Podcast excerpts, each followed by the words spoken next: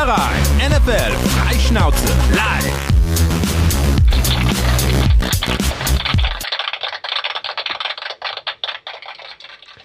Gebt mir ein P. P. Gebt mir ein L. L. Gebt mir ein A. A. Gebt mir ein Y. Lange. Gebt mir ein O. U. Gebt mir ein F. F. Noch ein F. F. Und ein S. Es Und jetzt alle. Playoffs, Playoffs, Playoffs. Playoffs. Ach Mann, ey. Ach Mann. Ein bisschen mehr Feuer hätte ich mir gewünscht. Es ist Montag, 19 Uhr, Zeit, höchste Zeit für die Footballerei und wir haben die Playoffs erreicht in der NFL. Ich wollte hier ein bisschen Feuer sehen, habe ich nicht bekommen. Moin Sebastian. Hallo, Kutsche. Und Lennart ist auch dabei. Moin Lennart. Hallo Kutscher. Hallo Sebastian. Hallo, Lenny. Mal sehen, ob Remo jetzt auch alle aufzählen kann. Hallo Remo. Hallo, ihr alle. Äh, für Feuer, Feuer musst du vorher ankündigen. Das geht nicht so aus dem Stegreif. Habe ich es euch gesagt, eine halbe Minute bevor wir live gegangen seid? Achtung, macht euch bereit. Ich habe ein schönes Intro mit euch vor, oder habe ich es euch gesagt? Ja, aber du hast, ja nicht, du hast uns ja komplett im Dunkeln gelassen. Ja, ich habe euch überrascht, wie alle. Ja. Hallo YouTube, hallo Twitch, hallo an alle Podcast-Hörer. Der letzte Spieltag, das Finale Furioso in der NFL der Regular Season ist über die Bühne gegangen. Wir wissen jetzt endlich, welche 14 Teams sich ihr Playoff-Ticket gesichert haben und äh, darüber reden wir jetzt natürlich in den nächsten Minuten, an wen die letzten drei Playoff-Tickets gegangen sind, was bei den Teams, die dicke Backen machen, jetzt ähm, ansteht. Wir reden über die Chicago Bears, die etwas überraschend plötzlich den First Overall Pick im kommenden NFL Draft haben. Und wir reden natürlich über den Black Monday, der in vollem Gange ist. Zwei Head Coaches mussten bereits ihren Hut nehmen. Und das Ganze machen wir wie immer nicht nur für uns, sondern vor allem für euch und mit euch. Deswegen beteiligt euch bitte fleißig in den Kommentaren, wo, bevor wir richtig einsteigen, Nochmal der Hinweis, 29. Januar, Championship Sunday. Das sind die beiden Halbfinals. Das Finale in der AFC und das Finale in der NFC. Das wollen wir gemeinsam mit euch schauen. Diesmal in Köln, im Experian. Ähm, da gibt's eine schöne Location. Ähm, wir sind vor Ort in größerer Runde und wir würden uns freuen, wenn ihr auch dort seid. Wir wollen von dort aus zweimal live gehen. Also ihr könnt auch Teil eines Footballerei-Livestreams sein. Für Getränke ist gesorgt, für Essen ist gesorgt, für gute Stimmung ist gesorgt. Tessa haut euch den Link, wo es zu den Tickets gibt, in den Chat und den Link findet ihr natürlich auch in den Show Notes. Jetzt steigen wir aber richtig ein, ohne, natürlich nicht ohne vorher auf euch angestoßen zu haben und uns bei unserem Sponsor König Pilsener zu bedanken. Ein Cham in die Runde. Jam. Prost. So nämlich. Ein schönes Bier gehört doch dazu. AFC.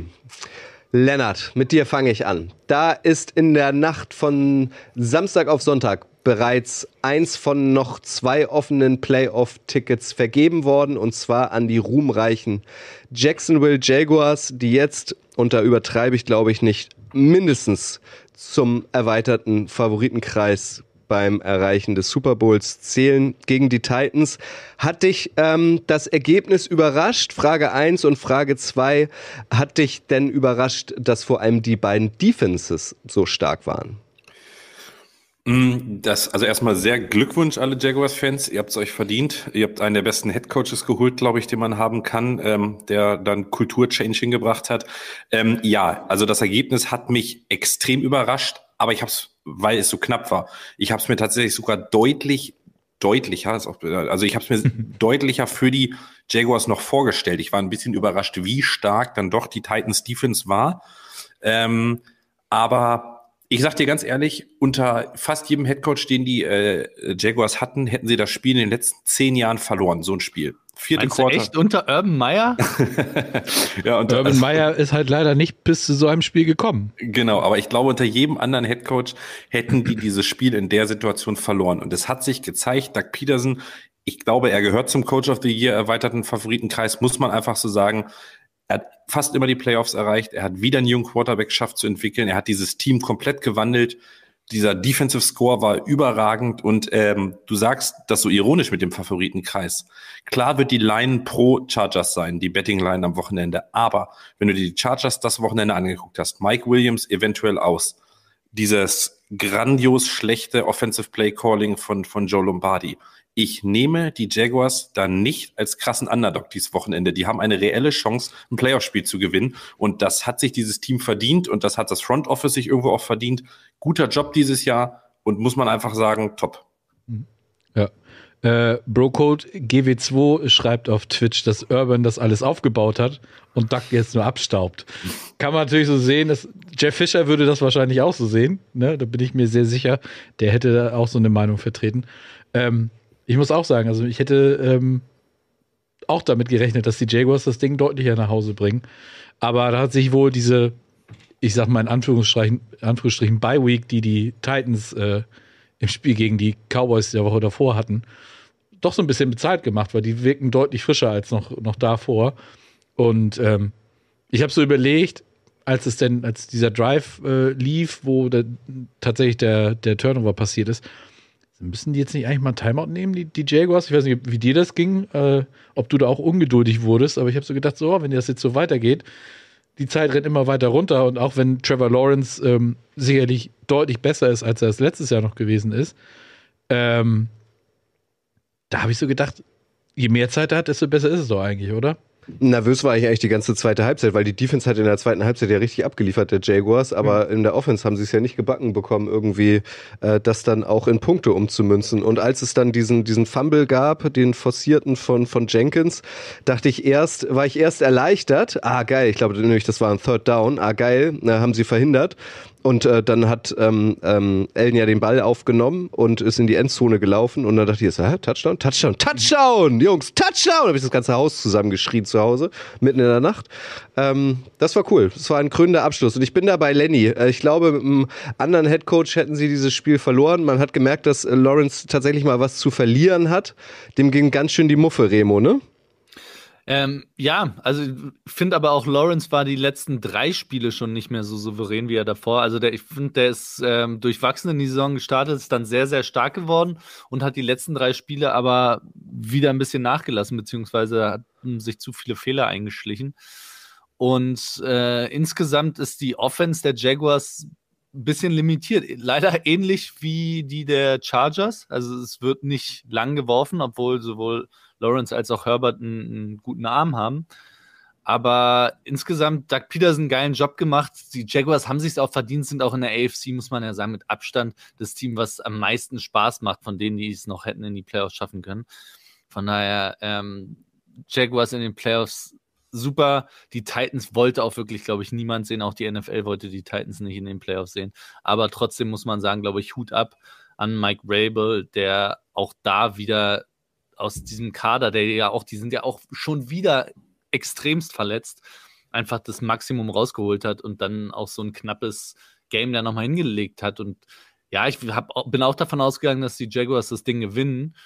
Aber mit Rabel auf der anderen Seite und Derrick Henry, ah, ja, dass es ein knappes Ding wird, äh, konnte man, finde ich, ahnen, weil dafür sind die Jaguars einfach auch zu unerfahren. Und sie haben halt auch einfach und das könnte ein Problem werden, auch in den Playoffs.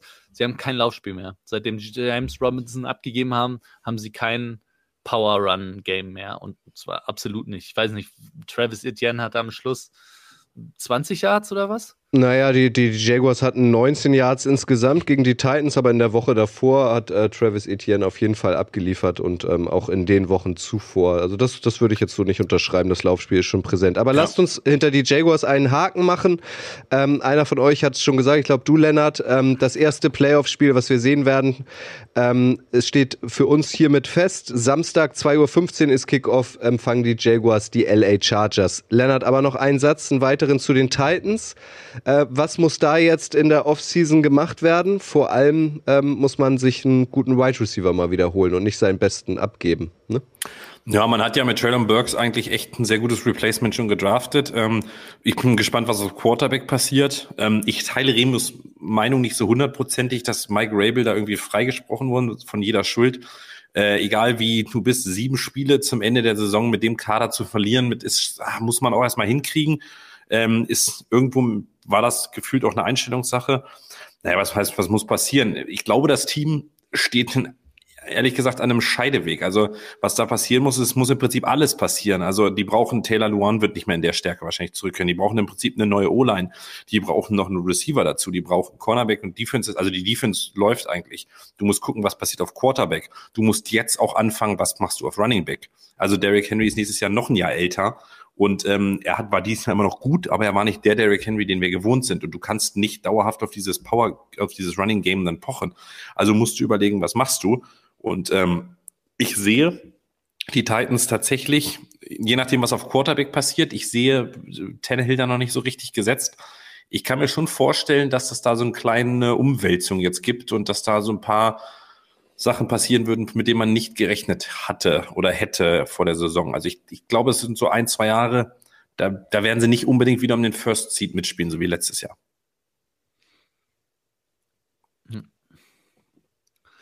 Würde ich mich anschließen, aber ich glaube, insgesamt ist äh, Brable Jahr für Jahr, was er aus dem Kader rausholt. Ja, die letzten Spiele, klar, aber man muss auch sagen, Joshua Dobbs haben sie von der Straße geholt und äh, Malik Willis ist einfach überhaupt nicht bereit, NFL-Football zu spielen.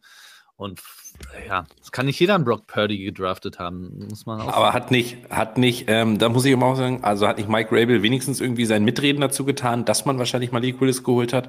Also der wird ja auch irgendwie von ihm überzeugt, weißt du, also klar kann man nie verstehen, also kann man dann nie einschätzen, dass er dann so schlecht sozusagen oder so wenig in der Saison dazulernt, um das mal ganz drastisch zu sagen. Aber so ein Coach, Mike Rabel ist sicherlich einer der Top 15 Coaches, vielleicht sogar Top 12 Coaches in der NFL ähm, und hat eine Kultur gebildet oder eine, da gebracht, die gut ist. Aber ihn immer jetzt auf den Scheffel zu stellen, von jeder Schuld frei zu sprechen, ist für mich auch einfach zu einfach sozusagen, weil er hat es ja auch nicht geschafft, diesen Kader irgendwie weiter zu entwickeln, ob das schematisch oder sonst was ist. Das muss man ja auch einfach mal sagen. Die Offense hat sich kein Stück verändert. Es ist immer noch Henry, Henry, Henry, nichts. Und das ist, naja, weiß ich nicht, ob das so richtig ist. Mich macht das immer noch ganz kirre irgendwie, dass auf deinem Hintergrundbild, äh, Lennart, ähm, eine Zigarettenkippe und ein Whisky ist. Ist ein äh, wunderschönes Bild, was wir zum Einzug gekriegt haben. Es ist, ist eine Zigarre und Whisky. Ist doch geil, oder? Also es ist doch wunderschön. Ach, das ist eine Zigarre. Ah, das sieht aus wie ein Zigarettenstummel. Ah, alles klar. Ja. Okay, na dann darauf. So, das erste Ticket in der AFC, das erste Ticket, das noch frei war in der AFC, ging an die Jaguars. Das zweite, noch offene, das hat sich gestern Abend entschieden. Ihr werdet es alle verfolgt haben zwischen den Dolphins, äh, den äh, Steelers und den Patriots. Am Ende glücklich, also wirklich glücklich durchgesetzt haben sich die Dolphins, Sebastian. Ja. Wenn man sich die sportliche Leistung anguckt, ja. ist es dann auch verdient? Also, Ich habe dieses, wir haben, ich, wir haben gestern in der, in der Hebebühne Red Zone geguckt äh, mit ein paar Leuten. Ich habe am Anfang gesagt, dass es eigentlich so ein Spiel, das 0-0 ausgehen müsste.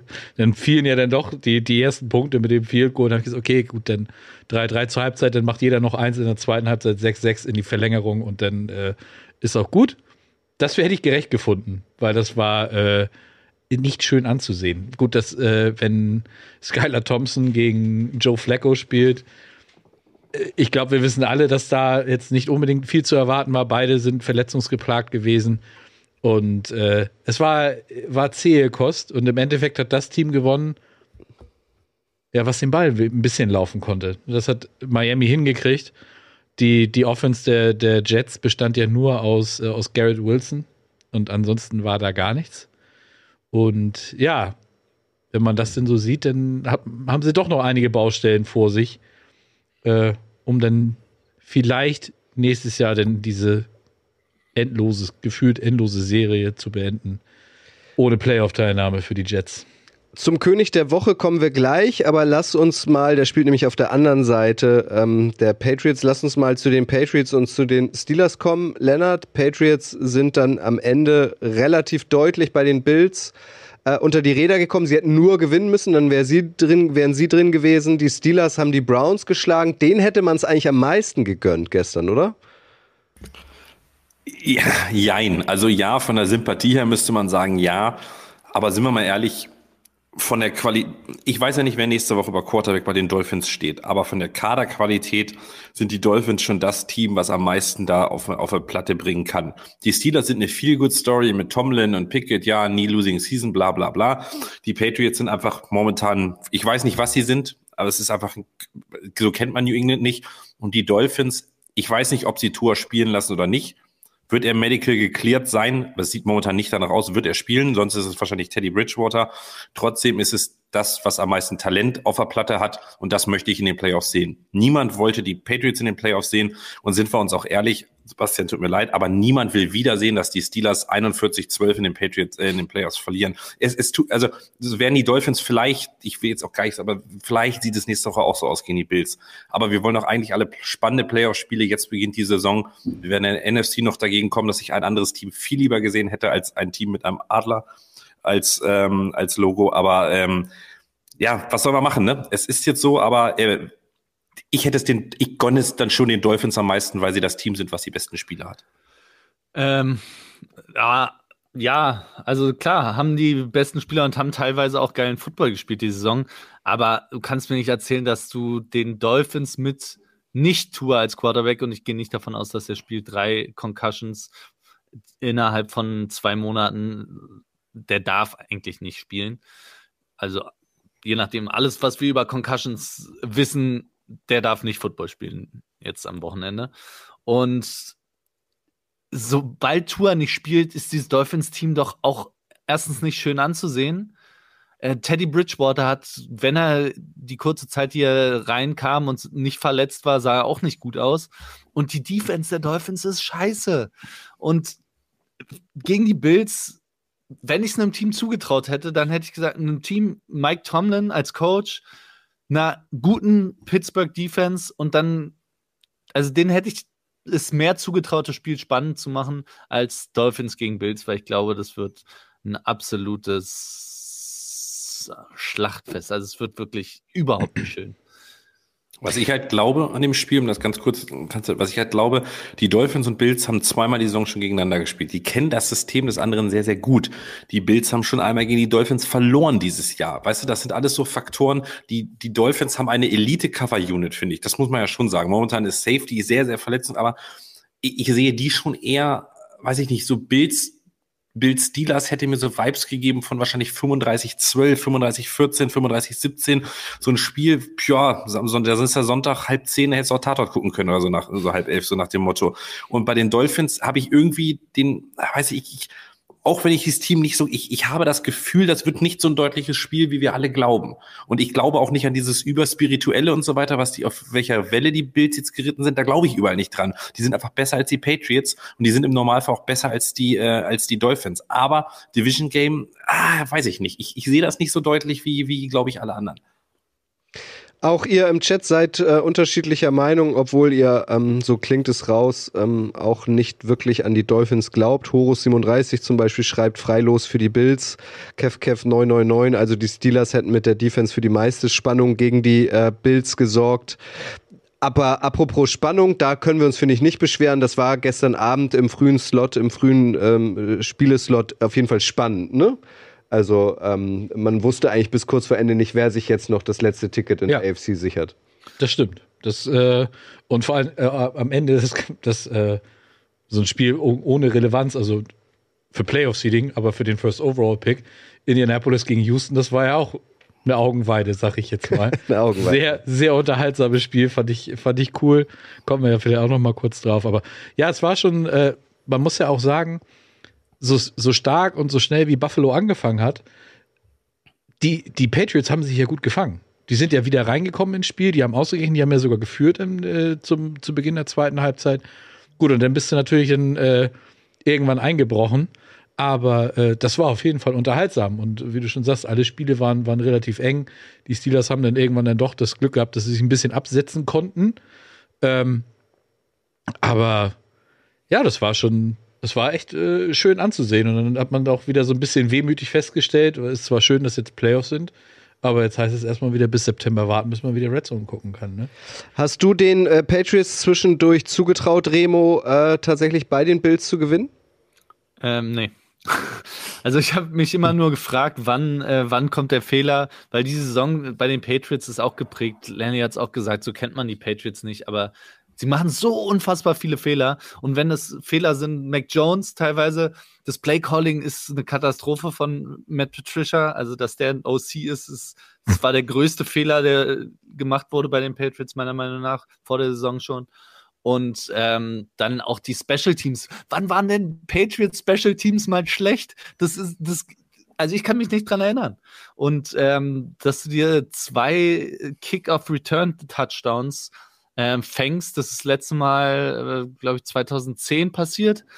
Und ähm, für ein Team, und das ist, das, das sind nicht die Patriots, wie man sie kennt. Und dafür sind die Bills auch zu stark. Ich war ehrlicherweise ein bisschen enttäuscht von der Defense der Bills zwischenzeitlich.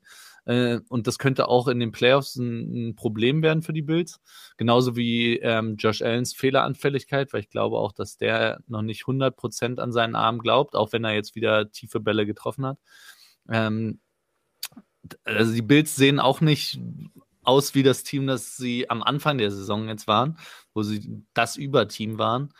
Und ähm, aber die, die, die Patriots, ja, also niemand wollte die, glaube ich, sehen und ich habe auch nie dran gedacht, dass, dass das. Special, Special Teams ist äh, das Stichwort. Ich will da jetzt mal reinhauen. Witzig ist, äh, Chris, der heute die Technik macht, hat mich vor der Sendung gefragt, wann ungefähr meinst du denn, blenden wir den König der Woche ein? Ich habe gesagt, keine Ahnung, vielleicht so 1920. Jetzt ist es 1922 tatsächlich. Also Niam Heinz ist unser König der Woche. Der Returned-König der, der Bills äh, mit zwei äh, Touchdown, ähm, Kickoff-Return-Touchdowns. Ähm, Remo hat es gesagt, gab es das letzte Mal 2010, Sebastian. Hm.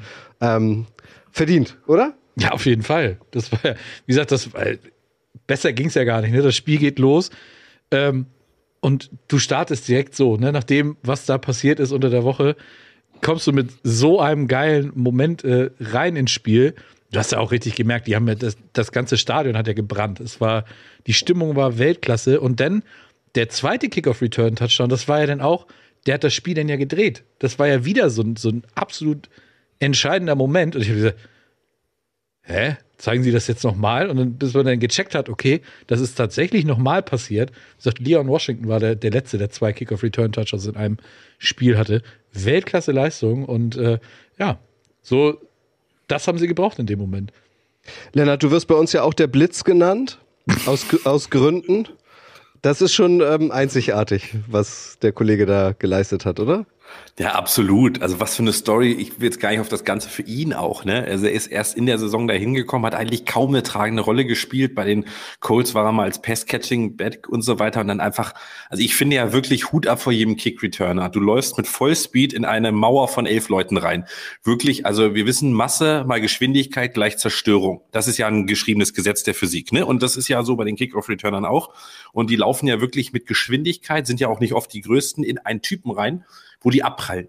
Oder oft halt zu Boden sinken wie so ein nasser Sack und äh, zweimal da durchrennen zu müssen und irgendwann, ich möchte wissen, was für ein Gefühl, was für ein Adrenalinkick, was für ein Euphorieausschuss das sein muss, wenn du irgendwie merkst, oh geil, ich komme an einem vorbei, an zwei, an drei und du merkst dann irgendwann, geil, das Ding geht durch und so weiter. Und dann, also überragend von der Jim Heims. Und äh, natürlich macht es dann noch so toller, dass ähm, angeblich muss man auch mal sagen, dass äh, Damar Hamlin ihm dann auch gesagt hat, er, er macht ja irgendwie mal einen Kick-Off-Return-Touchdown und so weiter.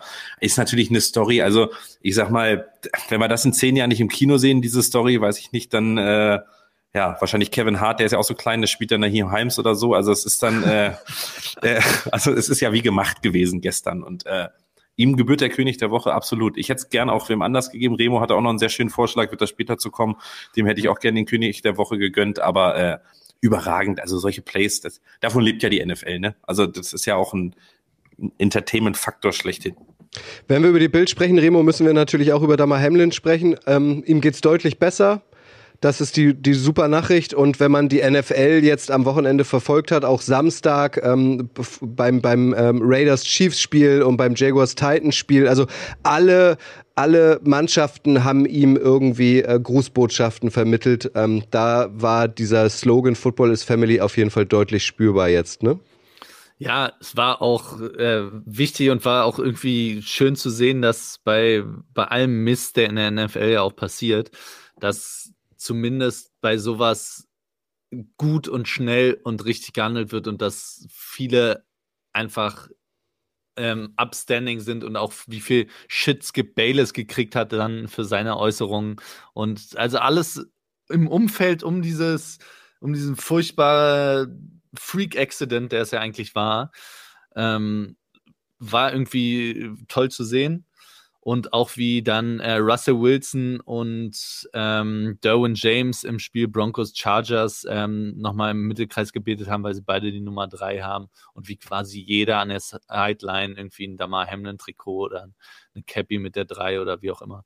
Das war, war cool zu sehen. Und dass es ihm jetzt besser geht, ist natürlich sowieso das äh, Wichtigste. Und er hat ja offenbar auch die Spiele verfolgt, er war ja schon wieder bei Social Media, hat getwittert, ähm, ist auf dem Weg der Besserung und mal gucken. Ich glaube, es ist immer noch nicht, ähm, sie wissen immer noch nicht genau hundertprozentig, was es war. Es sieht so aus, dass es dieser, dieser Freak-Accident war, wo du innerhalb von 20 Millisekunden direkten Schlag aufs Herz, was jedem halt passieren kann, aber die Chance halt unfassbar gering ist und so war es dann halt. Aber ja, also für ihn, man kann ihm nur wünschen, dass es weiter so schnell besser wird und dass er wieder äh, zu vollen Kräften kommt sagt Dr. Zellmer.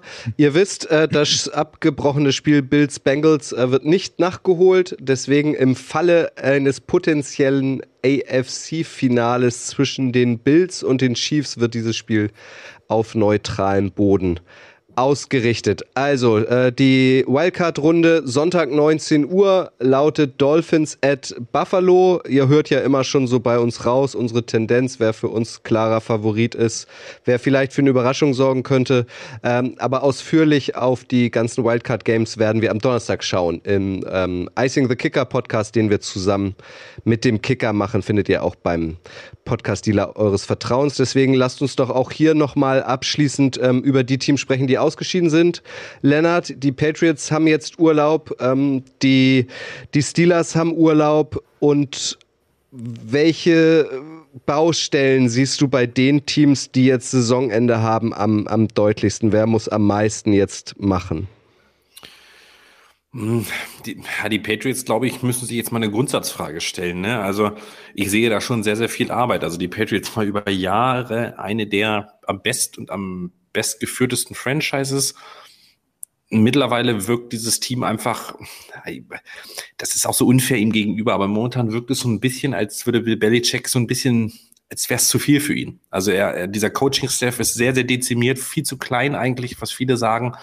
Ähm, das Play-Calling in der Offense wurde für jemanden gemacht, der das zum ersten Mal dieses Jahr macht, mit einem Second-Year-Quarterback, mit einem Kader, der individuell nicht so stark in der Offense besetzt ist, wo du auch so denkst, da muss jemand, also es ist einfach, ich glaube, da muss eine Grundsatzentscheidung hin. Ähm, ich dachte ja tatsächlich, dass Bill Belichick eventuell nicht mehr Headcoach sein wird. Heute hat er definitiv gesagt, er hat sich mit Robert Kraft getroffen.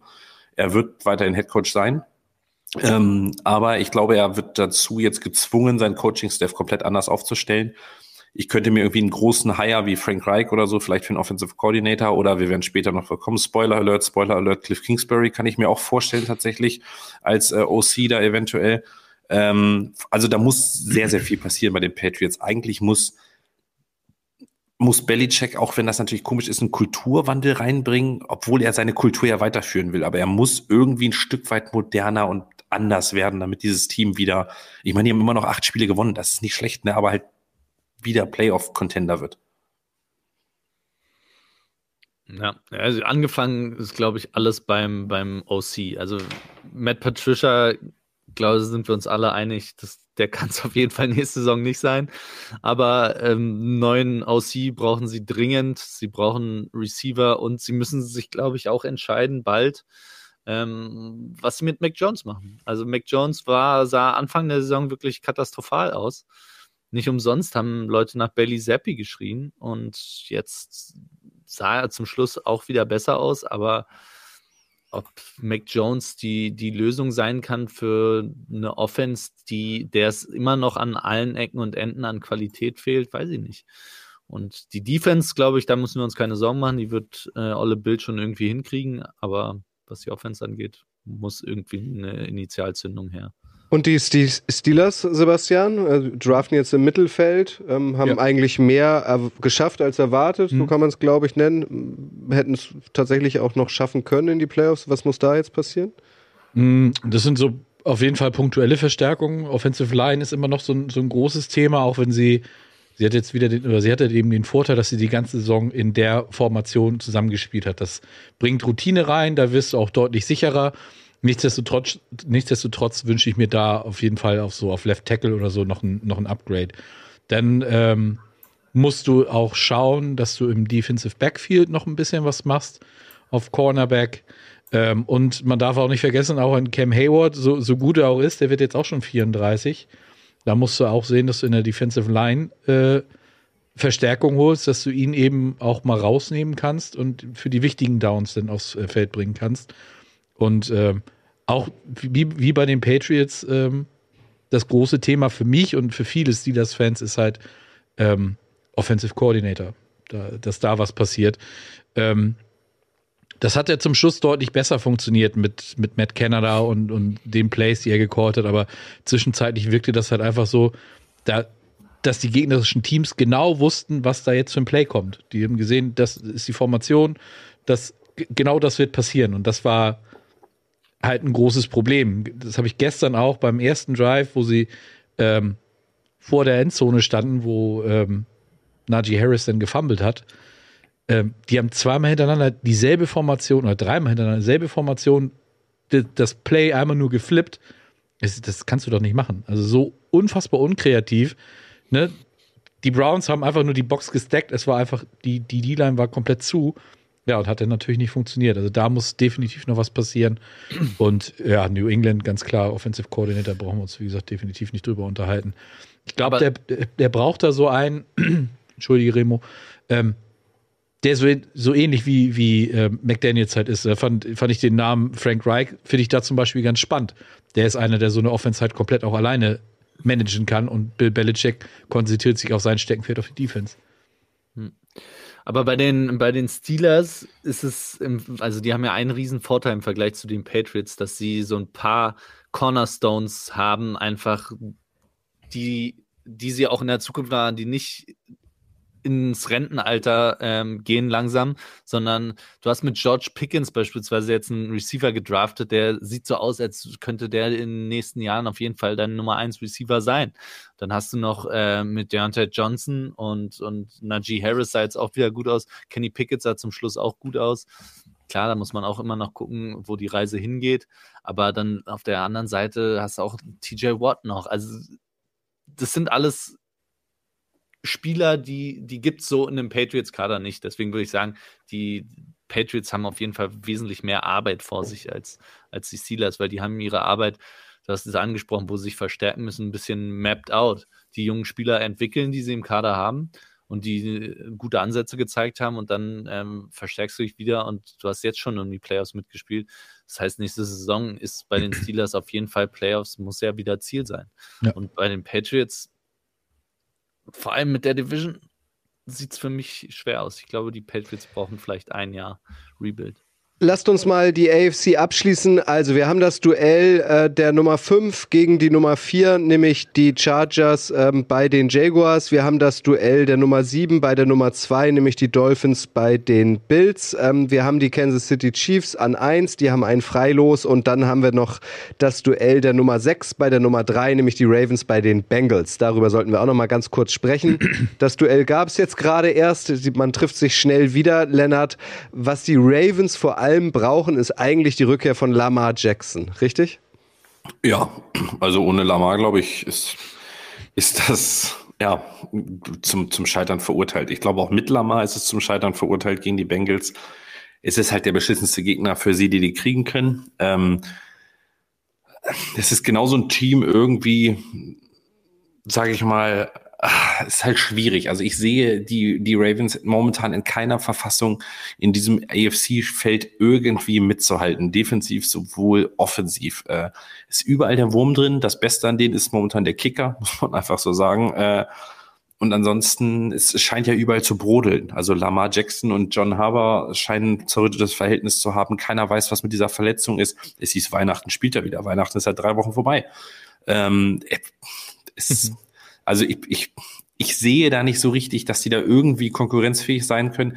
Ist natürlich auch ein gefährliches Spiel für die Bengals. Die haben jetzt schon einmal sozusagen, also es ist nicht ganz ungefährlich, aber ich sehe keine, keine Grundlage, wie die, was den Ravens helfen könnte, weil selbst ein Lamar, wie lange hat der kein Football gespielt? Sechs, sieben, acht Wochen jetzt, glaube ich. Ähm, dann lebt er von seiner Wendigkeit, von seiner Schnelligkeit. Und wenn du was am Knie hattest und das nicht hundertprozentig verheilt ist und mit Aufbautraining vielleicht für zwei, drei einen und so weiter, einen schnellen Cut, einen Schlag aufs Knie, das ist, ah, es ist, ist kein guter Outlook für die Ravens. Nee, also die Ravens sehe ich auch so. Also die Ravens eine Katastrophe aktuell. Und auch, ja, ohne Lamar kannst du die gar nicht angucken. Und mit Lamar ist es immer noch ehrlicherweise eine Kack-Offense, die halt einen wahnsinnig geilen Spieler hat. Aber die Greg Roman Offense, auch da muss, muss glaube ich, was passieren. Und die Bengals, sahen, fand ich jetzt im Spiel auch, also vor allem die Offense war jetzt nicht beeindruckend gegen diese Ravens. Da muss man auch sagen, ähm, die Defense der Ravens sieht anders aus, wenn Roquan Smith spielt. Der fehlt denen auch aktuell. Also die müssen beide zurückkommen, damit es ein einigermaßen spannendes Spiel wird, glaube ich. Und sich, die Bengals sind, sind seit Wochen äh, auf dem aufsteigenden Ast. Also bei denen läuft es aktuell und Joe Barrow, wenn man den gesehen hat, wieder mit seiner Zigarre, ist einfach irgendwie ein, ein cooler Typ und dem ist immer wieder alles zuzutrauen. Also ich glaube, in der AFC ist es ein Drei-Team-Rennen und die Bengals sind mittendrin, die Ravens nicht. Vier Teams, vergiss mir die Jaguars nicht. Siehst du es ganz anders, Sebastian? Sonst kommen wir zur NFC. Nee, wir können zur NFC gehen. Gut, kommen wir zur NFC. Ähm, da gab es noch ein freies Ticket. Ihr wisst es alle. Die Seahawks haben sich tatsächlich durchgesetzt. Ähm, sie haben ihre Hausaufgaben gemacht, die Rams geschlagen. Dann mussten sie darauf hoffen, damit waren die, die Lions schon mal raus übrigens. Ähm, dann mussten sie hoffen, dass die Lions die Packer schlagen. Das ist auch tatsächlich passiert, Lennart. Versuch mal, ähm, diese beiden Spiele miteinander zu verknüpfen. Wie überrascht bist du, dass am Ende ähm, die Seattle Seahawks als die strahlenden Gewinner dastehen? Ja, überrascht. Traurig eher. Überrascht ist das falsche Wort. Ähm, die waren schon, hatten den einfachsten Weg, sage ich mal. Ähm, es ist halt bitter. Man hat halt die, also äh, man hat halt irgendwie, ich glaube, ganz Football Deutschland oder auch viel Football America, außer natürlich alle Seahawks-Fans, hat irgendwie so ein bisschen mit den Lions, die natürlich auch als Team der Stunde dann galten, so ein bisschen mitgehofft. Ne? Die waren dran, die waren dran, das hinzukriegen, die 1-6 gestartet, so ein Turnaround und so weiter. Und es sah ja auch alles mal wieder gut aus. Dann Overtime und es und Baker Mayfield, ah, das ist so typisch Baker, deswegen wird er wahrscheinlich auch nie ein Star sein. Bisschen eher, bisschen mehr Druck in den Ball und die gewinnen das Spiel und die Lions, natürlich wissen wir nicht, wie das Spiel dann ausgeht, weil es dann andere Voraussetzungen sind, aber die Lions haben dann die Chance, in die Playoffs einzuziehen und ja, aber Hut ab tatsächlich ähm, vor den vor den Lions, dass man dann, obwohl man wusste, man kann die Playoffs nicht mehr erreichen, alles gegeben hat, alles auf dem Feld gelassen hat da äh, in, in Green Bay, man wirklich Aaron Rodgers seinen Playoff-Einzug oder den Packers den Playoff-Einzug äh, vermiesen wollte. Ähm, du merkst irgendwie, die Teamchemie stimmt da, du merkst, das Team ist, äh, ja, ist, ist intakt, denn Campbell kommt auf jeden Fall jetzt mittlerweile durch zu den Spielern. Ähm, ja, trotzdem ist es äh, unfassbar bitter, weil wir wissen alle, du kannst jetzt nicht einfach im September automatisch sagen, die machen so weiter. Die NFL-Saison ist eine Saison und dann geht's wieder mal null los. Und da werden viele Spieler gehen, da werden viele Spieler kommen, du weißt nicht, was passiert. Deswegen eigentlich nutze jede Chance, irgendwie dahin zu kommen. Und das ist umso bitterer. Jetzt hattest du mal die Chance. Du hast sie in dem Spiel, muss man ja leider auch sagen, gegen die Seahawks damals verloren. Da hat deine Defense nichts und da spielt Gino grandios und ja, aber ach, sind wir ehrlich, wollen, wir uns wirklich 49ers gegen Seahawks angucken oder wollen wir den 49ers auch gleich das Freilos geben? Es ist so ähnlich wie bei den Dolphins, ein bisschen ich, ja, die können das irgendwie, aber ich sehe da auch kein spannendes Spiel. Macht mich ein bisschen traurig, ehrlich gesagt. Ich möchte guten Play-Football sehen. Remo atmet schon tief durch, Remo. Da kommen wir gleich zu. Ich würde äh, vorher Sebastian auch nochmal einspannen. Wie hast du dieses Duell um den letzten Playoff-Platz in der NFC erlebt? Vielleicht auch mit einem stärkeren Fokus noch jetzt auf das äh, Detroit ähm. Ähm, ich fand wirklich unfassbar beeindruckend, wie Detroit, obwohl sie ja wussten, es geht für sie um nichts mehr, außer darum, die Packers zu sweepen. Ich weiß nicht, wann Detroit das letzte Mal Green Bay gesweept hat in einer, in einer Saison und eben den Packers noch die Playoffs zu vermiesen. Das war, also muss man ganz ehrlich sagen, auch das Play-Calling von Dan Campbell wieder, wie oft sie Vierter und zwei gehen dafür, auch am Ende des Spiels. Sie hätten das Field Goal nehmen können. Nein, er spielt diesen vierten Versuch aus. Sie schaffen das First Down. Und das sind halt so Dinge, die, da reißt du die Leute eben auch mit.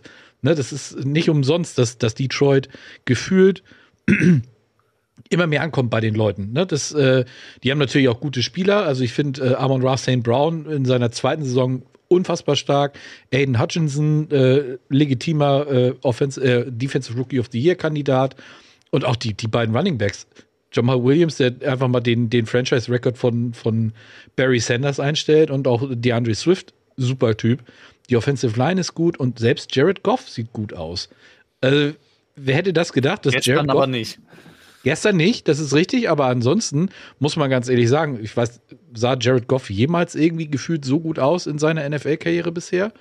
Und du darfst halt auch nicht vergessen, Detroit hat den Vorteil, sie haben nächste Saison zwei First-Round-Picks, den eigenen und den von den Rams haben sie auch noch. Das ist äh, auch schon mal unheimlich viel. Und wenn sie denn irgendwie doch das Gefühl haben, sie müssen was machen, ja, dann kannst du mit diesen zwei First-Round-Picks, kannst du dich sicherlich gut bewegen, um eventuell doch noch auf einen äh, Prospect zu gehen, den du unbedingt haben möchtest. Ähm, daher Detroit. Und Green Bay, ich habe Teile von dem Spiel tatsächlich gesehen, live, und dachte so, äh, die spielen das auch wieder nicht zu Ende. Denn, ne, guter Drive, Ende Field Goal. Guter Drive, Ende Field Goal. Guter Drive, Ende Field Goal. Guter Drive, Fumble. Ja, und jetzt?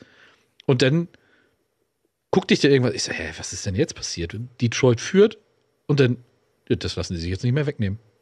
Also wirklich beeindruckend. Wir müssen auch mal wieder über die Zukunft von Aaron Rodgers sprechen. Da gibt es auch schon wieder Gerüchte, Remo. Aber ähm, die 49ers jetzt gegen die Seahawks. Ähm, Samstag 22.30 Uhr unserer Zeit. Ihr öffnet äh, die Wildcard Round ähm, auch. Musst du als 49ers ähm, Ultra aber auch einmal den Seahawks Tribut zollen, oder? Wenn man es jetzt mal so ähm, sich zurückerinnert, geben die geben Russell Wilson an die Broncos ab und gehen dann mit Geno Smith oder Drew Lock in die Saison. Also damit hat ja keiner erwartet, also A, dass die Seahawks vor den Broncos stehen und B, dass die Seahawks tatsächlich äh, jetzt es in die Playoffs schaffen und sie haben ja auch noch den, den fünft äh, äh Overall-Pick äh, im Draft von den Broncos bekommen. Also die Seahawks sind eigentlich der große Sieger jetzt schon in dieser NFL-Saison, oder? Absolut. Also Respekt für diese Saison. Äh, Sorgen muss man sich, glaube ich, aber trotzdem nicht machen. Es ist auch äh, gute alte Tradition der NFL, das Spiel, was vermeintlich am klarsten und wenigsten spannend ist, an, am Samstag als erstes spielen zu lassen. Ich hört sich auch vielleicht doof an, auch als 49ers-Fan, es kommt doof rüber und aber ich sehe auch überhaupt keinen Weg, wie die 49ers das Spiel verlieren können. Ähm, auf jeder Position äh, sind die besser besetzt und die Seahawks trotzdem, gerade deswegen, also man hat denen ja nicht zugetraut. Ich allen voran. Ich dachte, die Seahawks wären eines der schlechtesten Teams der Liga. Niemand hat Gino so eine Saison zugetraut, auch wenn es jetzt zum Schluss wieder nicht mehr so stark aussah, wie es zwischendrin aussah. Und auch die Defense jetzt wieder ähm, zu bröckeln anfängt. Also Win and In und obwohl, Win and In war es nicht, aber du musst gewinnen, um in die Playoffs zu kommen. Spielst zu Hause gegen ähm, die LA Rams, die Baker Mayfield an der Center haben, der auch wieder ein gruseliges Spiel gemacht hat. Und ohne Aaron Donald, ohne Cooper Cup. Also, das, tut mir leid, aber musst du vielleicht auch äh, vorher beenden als in der Overtime. Aber sei es dahingestellt, Glückwunsch trotzdem an die Seahawks und zu den Lions noch kurz, weil es einfach so eine geile Story ist uns doch die lionsigste Story aller Zeiten, dass du in ein Spiel gehst gegen die Packers, schon ausgeschieden bist aus den Playoffs, nachdem du so schwach in die Saison gestartet hast. Das ist ja wie ein Hollywood-Film. Und du spielst um nichts mehr und gehst raus und lieferst so eine Performance ab. Und dein Quarterback ist nicht mehr gut, aber dein Head Coach macht hat einen geilen Gameplan und riskiert alles und nur um deinen Rivalen eins auszuwischen und bügeln dann da die Packers weg. Es ist eine wahnsinnig geile Story. Und äh, Respekt an alle Lions. Und ja, als 49ers-Fan muss ich auch ehrlicherweise sagen, ein bisschen erleichtert, dass es nicht die Lions sind, die, gegen die man spielen muss, weil das wäre von den drei Teams auch das einzige gewesen, wo ich ein bisschen durchgeatmet hätte, weil die, wenn die einen guten Tag erwischen, dann scoren die halt, egal gegen wen, mal 30 und dann, ähm, dann muss es auch funktionieren. Und die Packers, das wäre nur ein bisschen lustig gewesen, glaube ich, wenn man die Packers nochmal wieder äh, abräumen hätte können aus den Playoffs. Aber gut, jetzt, jetzt geht es gegen die Seahawks. Das spannendste Spiel wäre sicherlich gegen die Lions gewesen. Ja. Olle Rogers, Lennart, über den müssen wir mal wieder reden. Es ging eigentlich direkt nach, ähm, nach Spielende los. Äh, da kam, glaube ich, Jamal Williams zu ihm und wollte das Trikot haben und äh, Rogers hat gesagt, die Mikros waren offen. Nee, das geht nicht, das würde ich gern selbst behalten.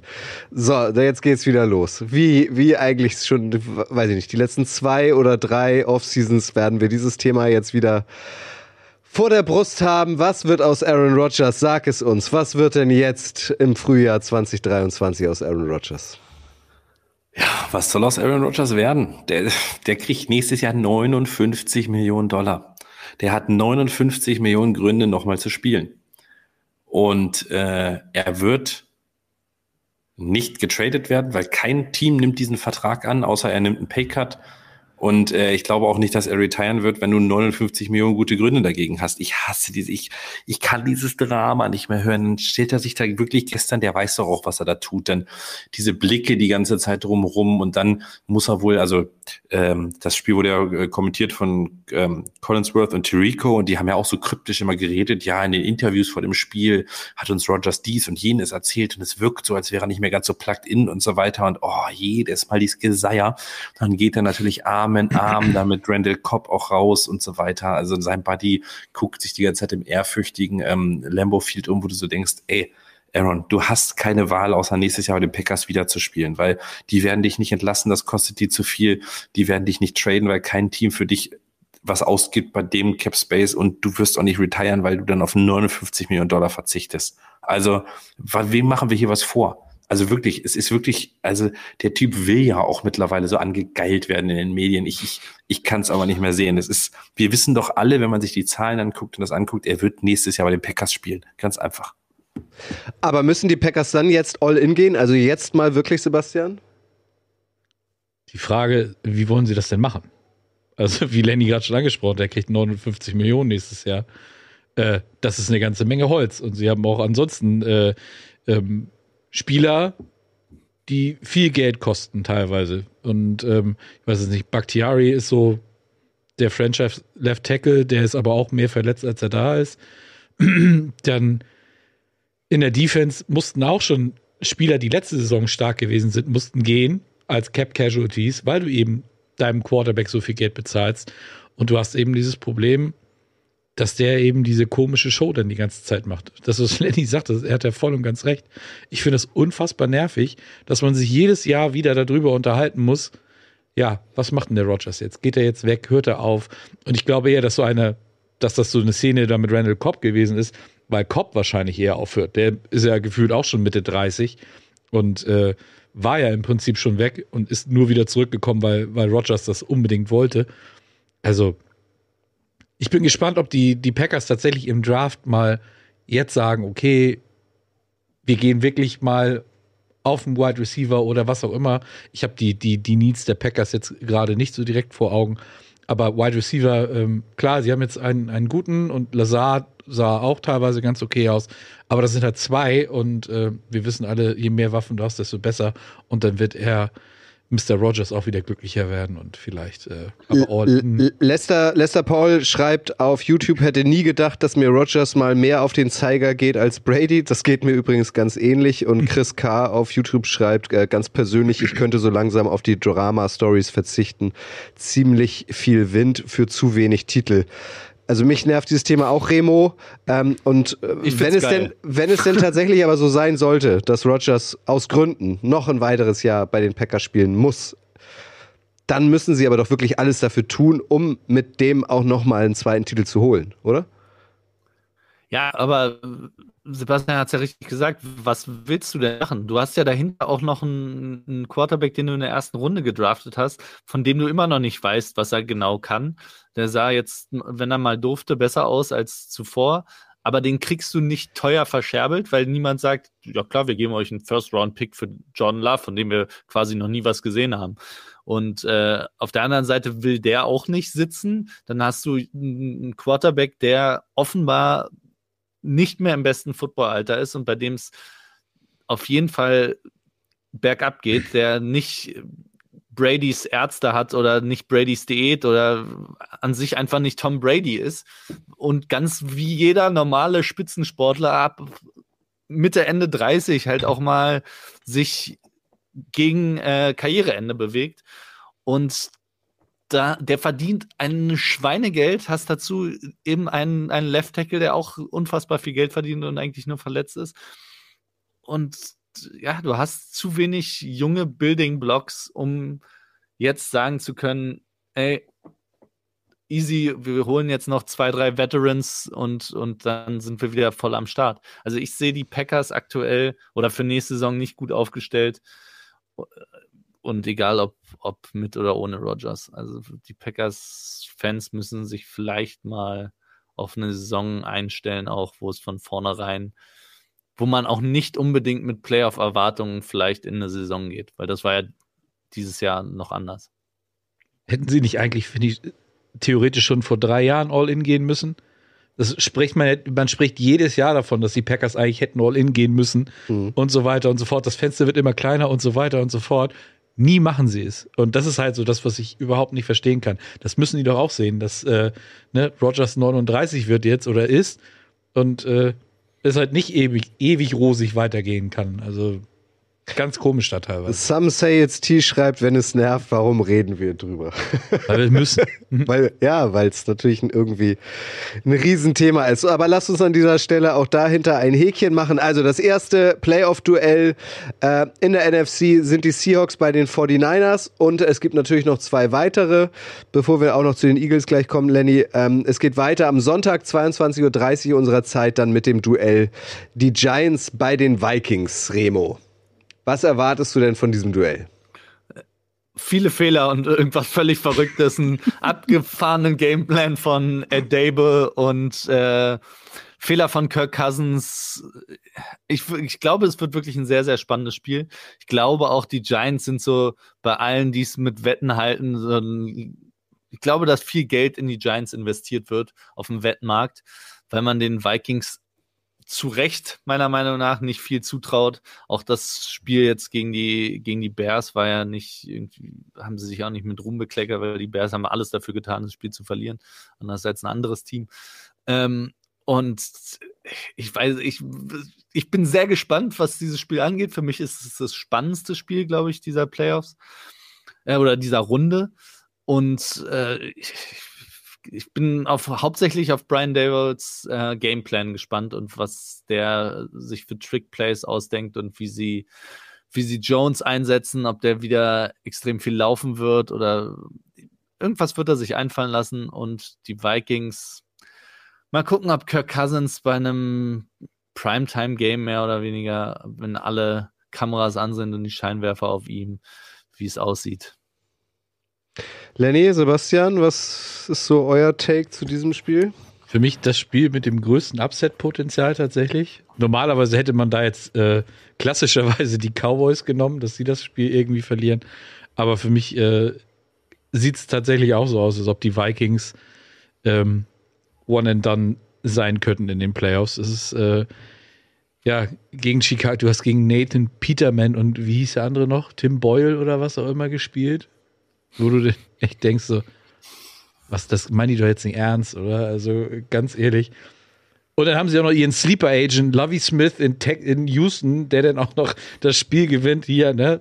Und äh, den, der ist so den First Overall Pick beschert. Ganz, ganz komische Geschichte und ja, wie gesagt, weiß nicht, was man daraus machen soll. Lenny hat sich erstmal ein Bier aufgemacht. Ja. Finde ich gut. Cham. Ja, Cham.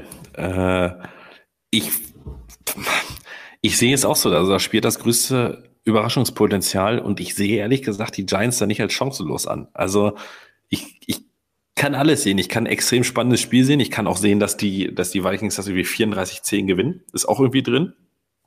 Aber äh, ich glaube, Dable hat jetzt, also ich glaube, da, da ist irgendwie auch schon eine Chance drin. Aber also, das ist ja so das Problem bei den beiden Teams. Beide spielen eigentlich eine gute Saison, deutlich über ihren Möglichkeiten und über Wartung, muss man ja auch sagen. Ähm, und niemand wäre überrascht, was passiert. Also ich glaube, niemand wäre überrascht, wenn die Giants gewinnen, weil dann alle sagen, pff, ja, war doch klar bei den Vikings, dass sie es verkacken. Haben die ganze Saison das Glück gehabt.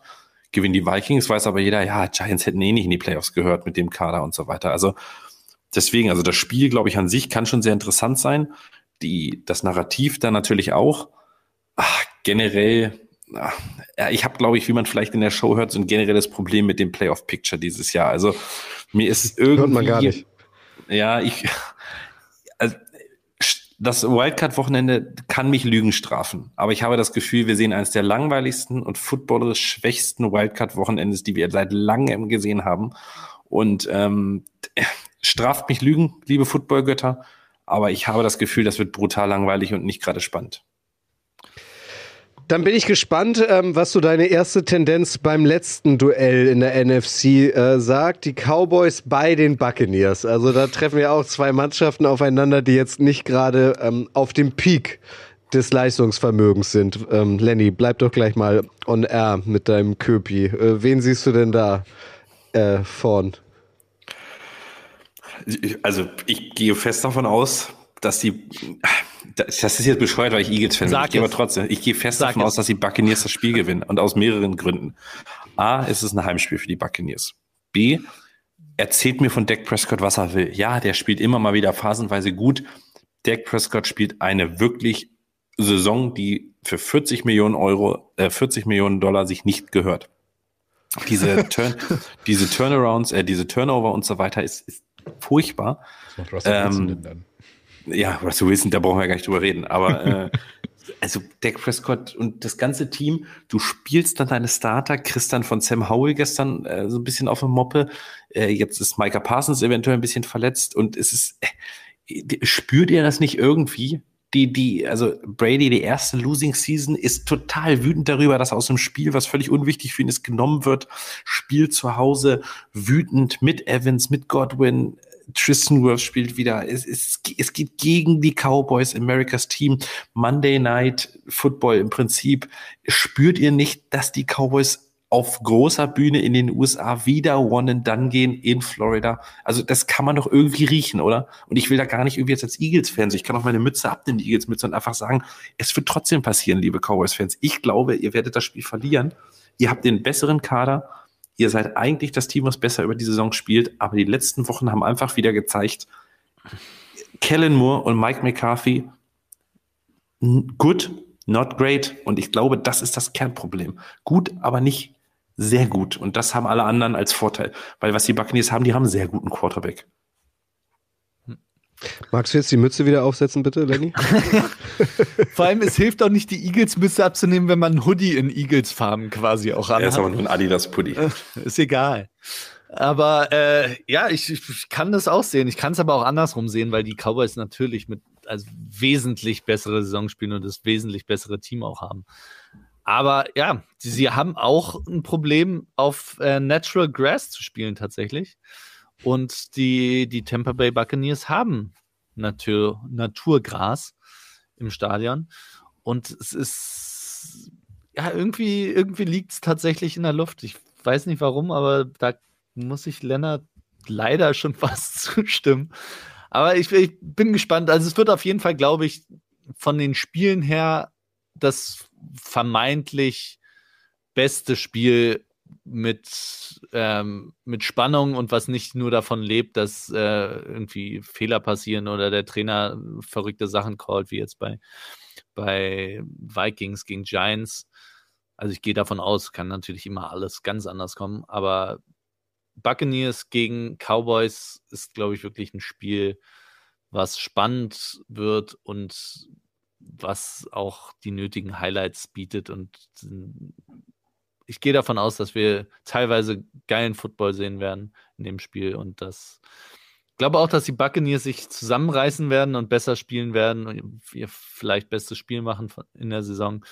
Und bei den Cowboys hoffe ich, dass sie, dass sie da sind und, und mal liefern, wenn es drauf ankommt. Aber Zweifel sind berechtigt, glaube ich. Ich finde irgendwie, von Tom Brady hat man einfach, also ja, ne, sein Ehrgeiz in allen Ehren. Er hat jetzt äh, den, glaube ich, was war das, Drew Brees Completion Record oder sowas geknackt. Wunderbar, jetzt hat er, glaube ich, wirklich jeden Passing Record, den es gibt, geführt in der NFL. Außer, glaube ich, diesen Streak mit äh, meisten Spielen in Folge mit einem Touchdown-Pass. Den wird er, den wird er wahrscheinlich nicht mehr kriegen.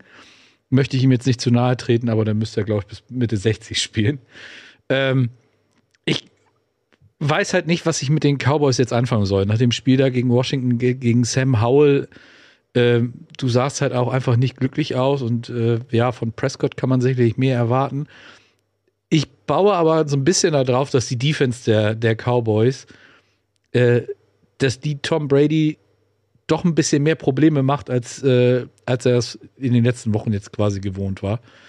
Ähm, dass er sah ja gegen, gegen die, die Panthers sah eine ganze Zeit lang, fand ich auch nicht so gut aus. Sie sind irgendwann dann eingebrochen und dann war es vorbei. Aber ich glaube, gerade so mit den Playmakern, die die Cowboys eben haben, ne, auch hier an, an Trayvon Dix und so, auch wenn der natürlich deutlich ruhiger geworden ist als letzte Saison, ähm, wenn der zum Beispiel gegen Evans verteidigt, das ist, glaube ich, schon gar nicht mal so schlecht. Und äh, ich weiß halt nicht, äh, was ich bei den beiden erwarten soll. Ich kann mich da nicht äh, sagen, ja, okay, die sind für mich klarer Favorit oder die sind für mich klarer Favorit. Ist, äh, ist ein ganz komisches Spiel und ich finde es auch ganz gut, dass es Monday Night ist, weil dann werde ich es auf keinen Fall gucken. Aufs Maul von Sam Howell. Das, kann man, das kann man für die Cowboys sagen. Und mal jetzt im Ernst, ja. Also wir reden hier von einem Team, ähm, äh, was noch vor gar nicht langer Zeit Super Bowl Champion war, in dem Tom Brady spielt und in dieser Division mit einem negativen Rekord in die äh, Playoffs zu kommen, ist doch irgendwie auch ein Witz, oder? Ich finde, das ist wirklich das am ungreifbarsten Duell, äh, ungreifbarste Duell in diesen Playoffs. Also ich bin auch wirklich sehr gespannt und vor allem müssen wir uns ja dann auch wieder fragen, sollten die Buccaneers aussteigen, war es das jetzt für Tom Brady? Tritt er dann zurück? Was passiert denn eigentlich mit Tom Brady? Ist ja ein noch größeres Thema als das äh, um äh, Olle Rogers, aber das sparen wir uns dann für den Fall auf, ähm, wenn sein Team tatsächlich ausgeschieden ist. Lasst uns abschließend noch ähm, äh, abschließend zur NFC über die Eagles kurz sprechen. Lennart, ein Sieg aus den letzten drei Spielen brauchtet ihr, um euch den ähm, First Seed zu sichern. Jalen Hurts ist zurück und jetzt hat's geklappt. Ihr habt spielfrei. Dein schnelles Fazit dazu? Ja, also ein bisschen macht mir eher Sorge als alles andere. Jalen Hurts war definitiv nicht bei 100 Prozent. Ähm, die Schulter hat auch im Spiel, wo das, oder nach dem Spiel wurde es auch gesagt, tut sehr weh. Er ist noch nicht bei 100 Prozent, ist aber vielleicht auch ganz gut, dass er jetzt mal wieder gespielt hat. Jetzt hat man zwei Wochen Zeit.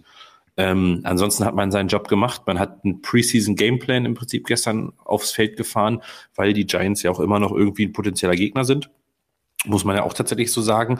Gewinnen sie tatsächlich gegen die Vikings, spielt man gegen die Giants. Ähm, von daher hat man tatsächlich Vanilla Offense gespielt. Dafür sah es okay aus. Man, man hat die Giants besiegt und so weiter. Wichtig ist jetzt zwei Wochen alle Verletzten wieder fit kriegen. Jalen Hurts Schulter. Ja, und in den Playoffs muss er anfangen, auch wieder zu laufen. Es müssen wieder Runs für ihn gecallt werden. Der muss dann auch Kontakt suchen, so leid es mir tut. Entweder hält die Schulter oder sie hält nicht. Wenn sie nicht hält, dann hast du eh ein Problem, sage ich mal. Und ähm, aber ansonsten, das ist ja das Problem jetzt. Ganz Philadelphia, also wir, die haben den Number One Seed geholt, haben 14 Spiele die Saison. Da hat niemand mit gerechnet. Alle haben gesagt, das Team ist gut. Niemand hat aber mit so einer Leistung von Jalen Hurts gerechnet und mit 14 Siegen. Nicht einer. Auch wenn mir jetzt jeder sagt, ja, der Team war so gut, der Team war so gut. Ja, trotzdem hat niemand mit 14 Siegen und diesem deutlichen Rekord gerechnet. Absolut nicht. Ähm, man sollte sich freuen. Man hat Überragendes geschafft. Man hat ja auch noch einen Top 10 Pick nächstes Jahr im Draft äh, dank der Saints, das muss man auch nochmal überlegen. Man, also, und ähm, ich glaube, für die erste Runde in Playoffs mache ich mir relativ wenig Sorgen, weil ich glaube, entweder kommt Tampa oder die Giants. Gegen beide wird man gewinnen. Im NFC Championship Game ist meine Prediction, ist dann gegen San Francisco Schluss.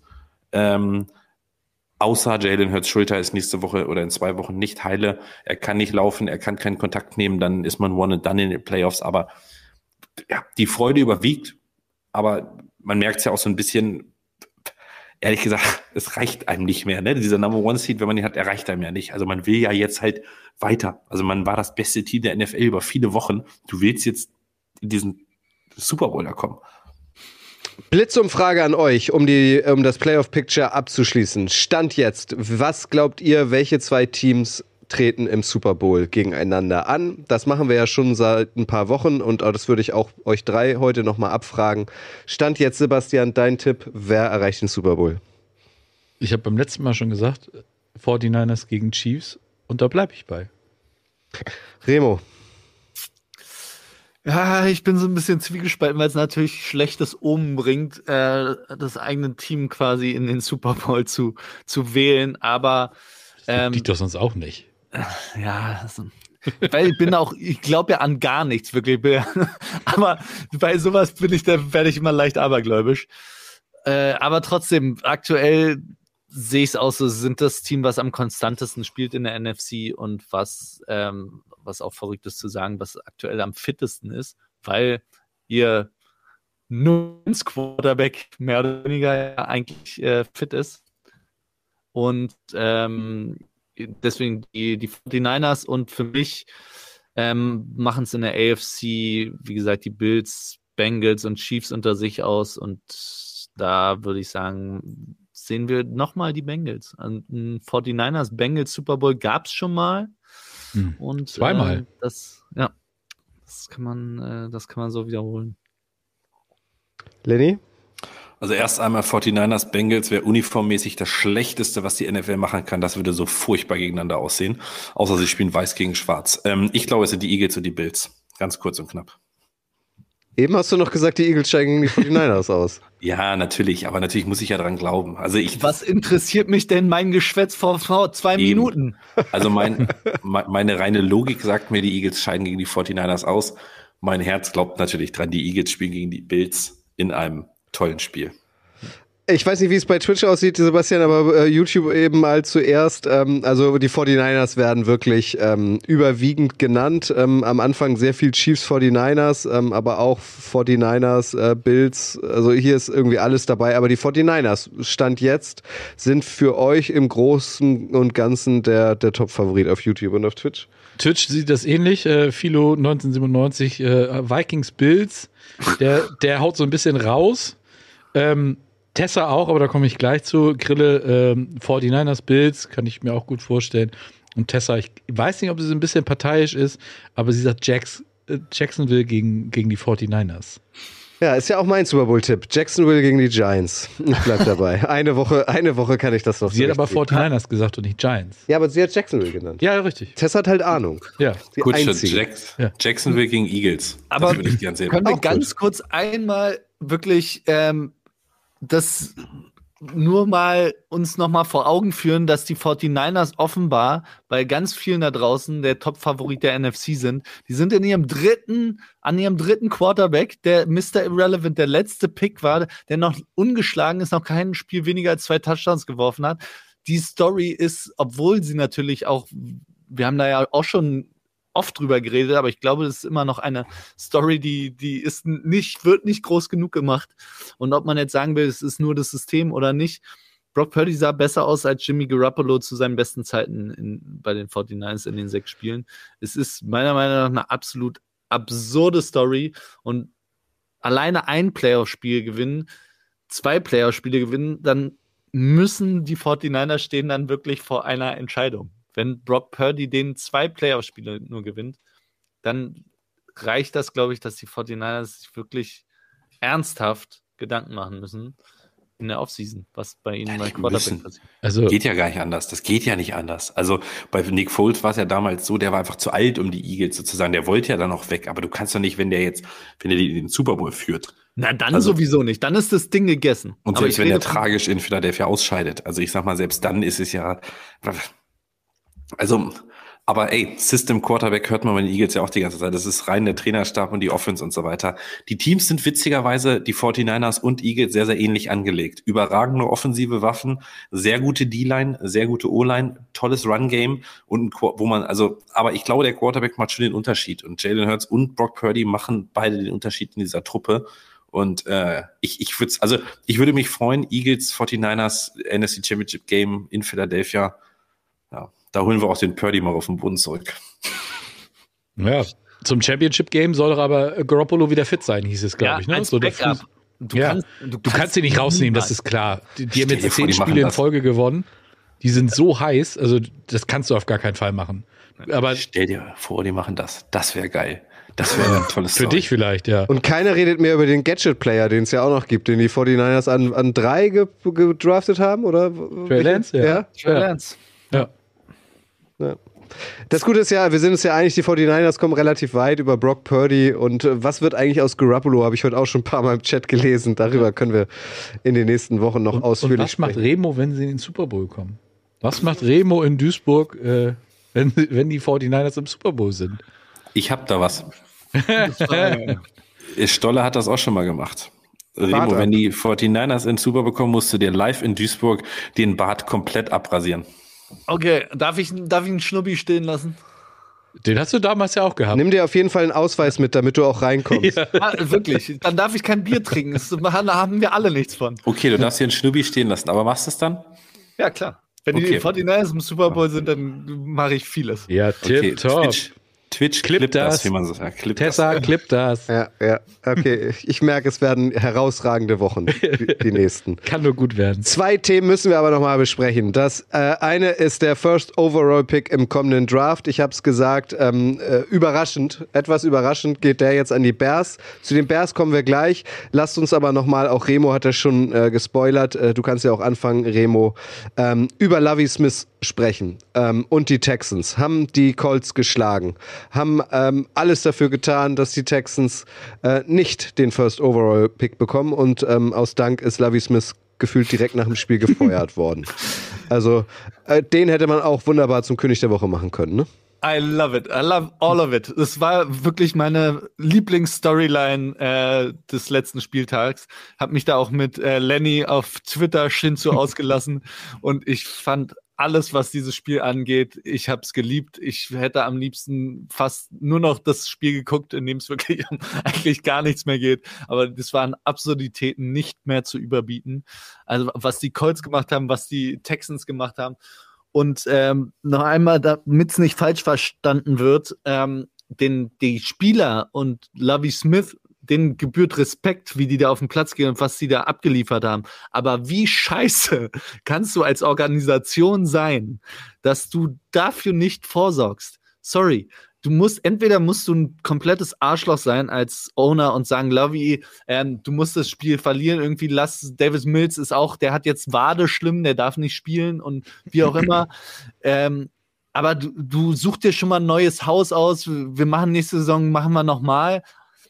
Irgend, irgendwas musst du dir überlegen. Es kann nicht sein, dass du deinen Trainer in ein letztes Spiel gibst, in was für die Franchise entscheidend sein kann, weil der Unterschied zwischen First und Second Overall Pick, vor allem in einem Draft, wo es vermeintlich viele Teams gibt, die unbedingt einen Quarterback brauchen, ist so enorm. Und dass du den so unnötig verspielst, ist es ist einfach ein, ein, ein komplettes Versagen auf Ebene des, der Franchise. Und wie gesagt, Lovey Smith, dass der sagt, der wusste auch, deswegen fand ich die, die Pressekonferenz danach natürlich auch lustig, dass er meinte, ja, er geht davon aus, dass er nächste Saison Trainer ist. Der wusste vor dem Spiel, dass er nicht Trainer ist in dieser Saison. Deswegen ist, war das einfach dieses ganze Gameplan und wie er das Team eingestellt hat und dass er dann wirklich ernsthaft bei ähm, mit der Two-Point-Conversion dafür geht, da dachte ich ja schon, ja, okay, Two-Point-Conversion ist gut, Gesicht wahren und verlierst das Spiel in, Regular, ähm, in Regulation, super, alles gut, Texans, alles richtig gemacht. Und dann scoren die und ich konnte es wirklich nicht mehr fassen und dachte mir, das ist so absurd, das ist wirklich einfach ein, ein Stinkefinger, Mittelfinger an die Texans und ich fand's geil. Ja, Weltklasse-Statement. Also fand ich auch. Den, den, die beiden ausgestreckten Mittelfinger, die hast du wirklich äh, bis hier nach Hamburg sehen können. Und ähm, ja, es ist genau wie Remus gesagt hat, es ist einfach wunderbar, wenn man sich das auch mal vor Augen führt. Die Texans sind das vierte Team seit dem AFL-NFL-Merger 1970, das in vier aufeinanderfolgenden Saisons mit einem unterschiedlichen Headcoach startet. Sie haben es geschafft, in drei aufeinanderfolgenden Saisons mindestens zwölf Spiele zu verlieren. Ja, siehst du mal, was das für ein Haufen ist. Bumsladen ist. Ja. Also ganz große Katastrophe. Die haben so viel zu tun und bei denen ist es eigentlich auch scheißegal, ob die jetzt einen Quarterback an 1 oder an 2 nehmen. Die haben so viele Dinge zu tun. Äh, das ist eigentlich vollkommen, vollkommen Banane. Und äh, ich bin gespannt, welcher Head Coach sich sowas antut. Gehen Sie jetzt mit Josh McCown, den Sie letztes Jahr schon holen wollten, als Head Coach, weil, also mal ganz ehrlich, das ist für mich ein ähnlich unattraktiver Job wie Denver. Lenny, du bist im Prediction-Modus heute äh, Bull Prediction muss. Äh, sag doch mal, was passiert denn jetzt? Weil also die Bears das erste Mal seit fast 80 Jahren äh, den First Overall Pick haben Justin Fields auf Quarterback. Der hat jetzt zumindest sein Potenzial angedeutet. Das heißt, es sind überdurchschnittlich viele gute Quarterbacks im Draft, überdurchschnittlich viele Teams suchen einen einen neuen äh, Quarterback. Die Bears haben das größte Cap Space Stand jetzt in der gesamten NFL. Was wird passieren? Man kann doch eigentlich die Uhr danach stellen, dass jetzt schon die Angebote bei den Bears äh, Richtung Hochtraden eingehen. Oder meinst du, dass sie tatsächlich den mit aller Macht behalten wollen, den First Overall Pick? Mhm. Tja, also das ist sehr, sehr früh jetzt zu sagen, weil natürlich jetzt diese ganzen College Stories kommen. Ich sehe im Prinzip zwei Wege. Also A ist der Weg, dass die Bears tatsächlich, da wird was, wer weiß, was damit Coach passiert. Ich glaube, bei den Bears ist es nicht sicher, dass die keinen Quarterback picken. Ich bin nicht von Justin Fields überzeugt, habe ich auch schon mehrere Male gesagt. Ich weiß nicht, wie es das Front Office ist. Ich wäre wär für mich nicht überraschend, wenn Bryce Young oder so gepickt wird zu den Bears. Würde ich, würde ich, also kann ich. Ich glaube aber sowieso, sollte Josh McCown bei den Texans, wo nachher alles irgendwo auch schon hinschreit oder so, sollte der Coach werden. Hätten die Texans sowieso an eins alle geschockt und nicht Bryce Young genommen, sondern entweder CJ Stroud oder, ähm, oder äh, wie heißt er, Will Lewis von Kentucky oder Will Levis, wie er ausgesprochen wird. Also ich glaube tatsächlich, äh, das wäre gar nicht so schlimm gewesen für die Texans. Ähm, ich glaube aber, die zweite Möglichkeit ist, dass Indianapolis, was am meisten Sinn macht, sich ja Nummer eins tradet, weil da muss was passieren in der Franchise. Die Bears sitzen da golden, wollen mit Fields natürlich noch mal eine Saison gehen und haben dann, können dann Draftkapital nehmen. Aber dann gibt Indianapolis das dritte Jahr in Folge Picks für Quarterback aus.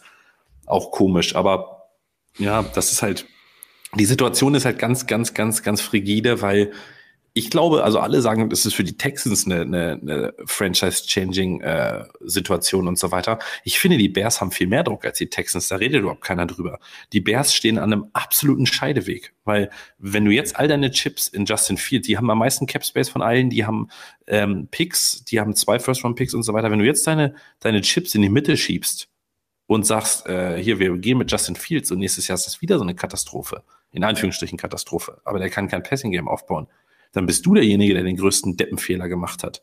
Und dann vielleicht greifen sich, vielleicht vertraden die den oder was weiß ich, oder holen sich den Kater an eins oder so und dann fällt irgendwie der Quarterback in, in die Texans Hände. Also, ich, ich finde, die, die, die, die Bears haben viel, viel, viel, viel größeren Druck als die Texans. Weil die Texans können potenziell ja noch ein Jahr warten und dann holen sie sich Caleb Williams oder sowas. Das ist ja auch, es ist doch jetzt egal. Wir wissen doch alle, die Texans werden nächstes Jahr kein Playoff-Football spielen. Und ähm, von daher, pff, why not? Also ich, ich, ich sehe das alles nicht so tragisch, wie es gestern gemacht wurde. Ähm, ich finde es auch absurd. Vor einem Jahr, ihr müsst, also Stolle hat das vorhin getwittert, guckt euch das mal an. Ihr müsst vor einem Jahr haben, ist Twitter Deutschland steil gegangen.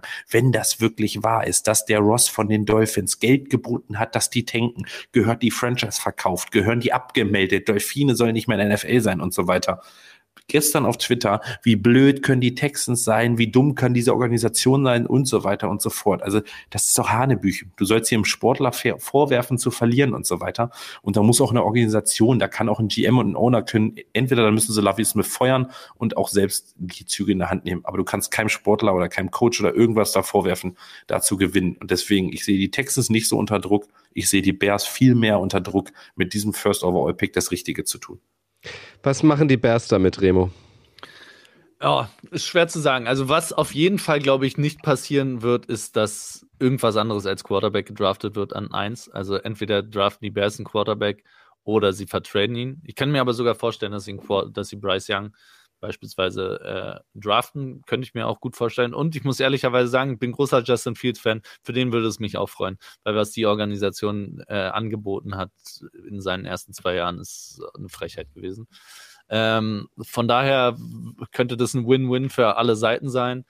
Aber für die Texans mich nochmal, also klar, die sind jetzt nicht unter Druck, ja, die haben, die haben noch Zeit, aber das ist allein von dem Wert, vor allem in diesem Draft, ist der erst First Overall Pick so viel Mehrwert. Du hast, kannst auch an andere Head Coaches zum Beispiel gehen. Es, äh, welcher Head Coach geht denn zu einer Texans-Organisation, die nicht mal vorweisen kann, ey, du kannst dir den Quarterback deiner Wahl holen? Sondern nein, du kriegst den besten Fall, wenn du jetzt nicht nochmal äh, dafür tradest selbst für den äh, First Overall Pick, kriegst du halt nicht den Quarterback deiner Wahl, sondern den besten Quarterback, den Quarterback deiner Wahl, nachdem der erste weg ist. So. Und das ist äh, auf allen Ebenen für die Franchise eine Katastrophe. Und wie gesagt, den Lovey Smith und den Spielern kannst du keinen Vorwurf machen. Aber das ist auch nochmal eine andere Situation, als über eine Saison verteilt, dem Trainer quasi Geld dafür zu bieten, zu verlieren, sondern es ist einfach, hier war es ganz deutlich und die Bears haben es ja gemacht. Du kann, die Bears haben doch das Spiel verloren mit Absicht gegen die Vikings. Also die haben ja alles dafür getan, dieses Spiel zu verlieren. Und du kannst den, du kannst diesen Teams dann in dieser Situation am letzten Spieltag kannst du denen keinen Vorwurf machen. Und dass die Texans das verpasst haben, ist eine mittlere Katastrophe für die Franchise, meiner Meinung nach. Und auch, dass Leute mal, ja, die, die Bears brauchen jetzt keinen Quarterback, deswegen ist doch egal, dann kriegen die Texans an zwei immer noch, wen sie haben. Auf gar keinen Fall. Also entweder traden die Bears raus oder sie nehmen einen Quarterback. Was anderes wird nicht passieren. Ja, aber können wir mal, darf ich mal ganz kurz, können wir mal aufhören zu sagen, wer geht denn zu den Texans und so weiter? Ey, das sind 32 NFL-Head-Coaching-Jobs auf dieser Welt. Da reißt sich jeder normale Mensch drum, egal jeder was Jeder normale, aber ein Sean Payton beispielsweise, der im Gesprächen ist, ein Sean Payton hättest du zumindest vielleicht an den Tisch bekommen, indem du sagst, du hast einen First Overall Pick. Remo und Sean Payton kriegst du in zehn Jahren nicht nach Bears, also nach, nach Chicago.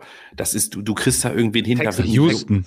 Äh, nach, oh Gott, ja, du kriegst den nicht nach Houston. Du kriegst nach Houston, kriegst du irgendeinen jungen Coach, der was aufbauen muss. Aber da reißen sich, also ich finde ja, dieses Argument so unfair. die Aussage schon wieder, die du getroffen hast, klar, es gibt 32 Jobs, will jeder haben, aber mit der Aussage äh, ist ja schon wieder Pustekuchen, weil will nicht jeder jeden Job haben.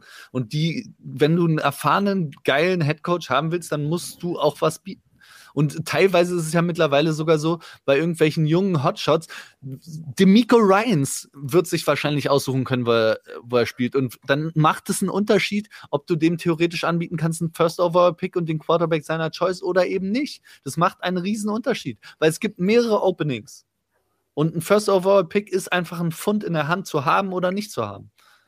Ja, aber du hast da halt, also, es tut mir leid, Du musst ja aber das Gesamtbild sehen. Du hast, ein, also weiß ich nicht genau. Ich, ich, ich sehe das ein bisschen anders. Ich äh, glaube, dass, dass ich würde eher tatsächlich zu den Texans als zu den Bears momentan gehen in der Situation, wie es momentan ist. Also ich, ich nehme da eher, weil bei den Bears kannst du nur verlieren als Coach gerade. Weil ich, ich glaube, du kannst nur verlieren. Du hast keine Chance zu gewinnen nächstes Jahr.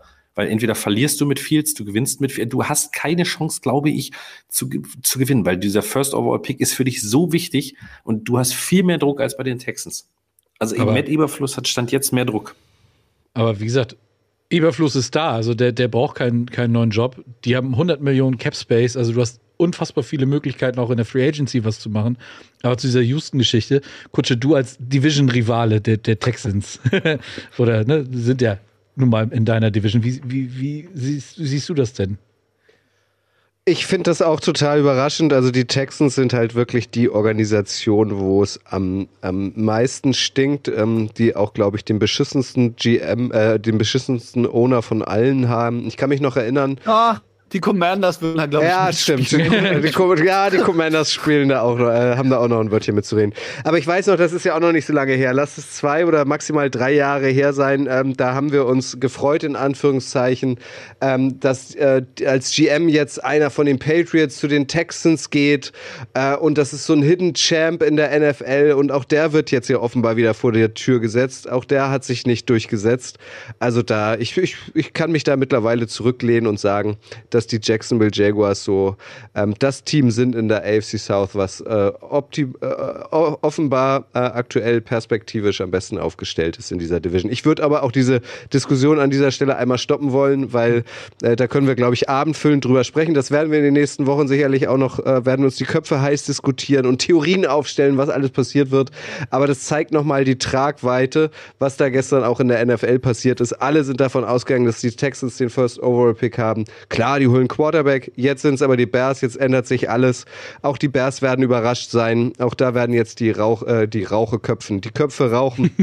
ähm, also lasst uns das an dieser Stelle mal nochmal hinten anstellen. Werden wir in der Offseason zur Genüge drüber sprechen und lieber nochmal abschließend äh, zum Black Monday kommen, Sebastian.